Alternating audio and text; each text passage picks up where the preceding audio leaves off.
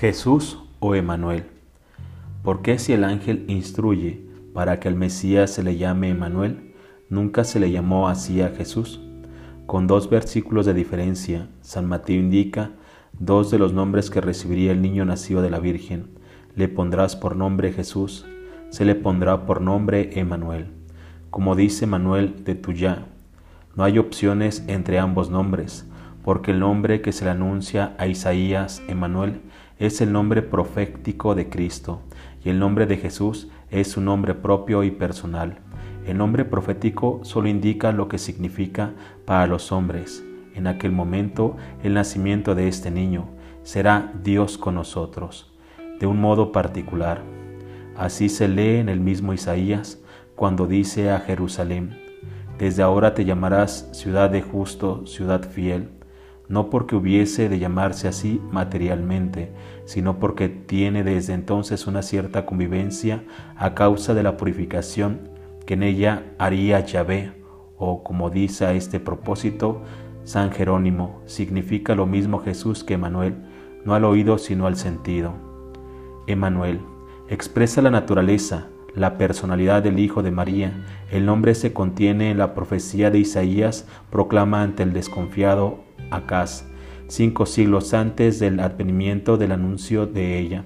Y aquí que una virgen concebirá y dará a luz un hijo, y llamarán su nombre Emanuel, Dios con nosotros. Emanuel, Dios con nosotros, Jesús es Dios, el Dios adorable que hizo el cielo y la tierra, que gobierna los astros y a quien sirven los ángeles, pero sin dejar de ser Dios ni perder su gloria. Se hunde en nuestra historia y en nuestro mundo para convivir con los hombres que Él ha creado, con la hechura de sus manos. Se hizo ver en la tierra y conversó con los hombres. Emanuel expresa quién es el que nace. Es Dios que se hace carne. Por eso el ángel dijo a María, lo que naceré de ti será santo, será llamado Hijo de Dios. Jesús, le pondrás por nombre Jesús porque él salvará a su pueblo de los pecados. Tales las palabras del ángel a José este nombre expresa la misión del Hijo de Dios al encarnarse, revela el motivo de la encarnación.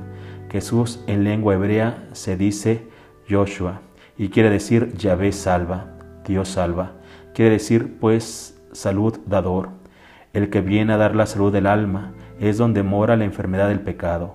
¿Quién puede perdonar los pecados sino Dios? Se preguntan los enemigos de Cristo, encarnizados, no solo porque ha curado a un paralítico en Cafarnaúm, sino especialmente porque se ha anunciado la remisión de los pecadores.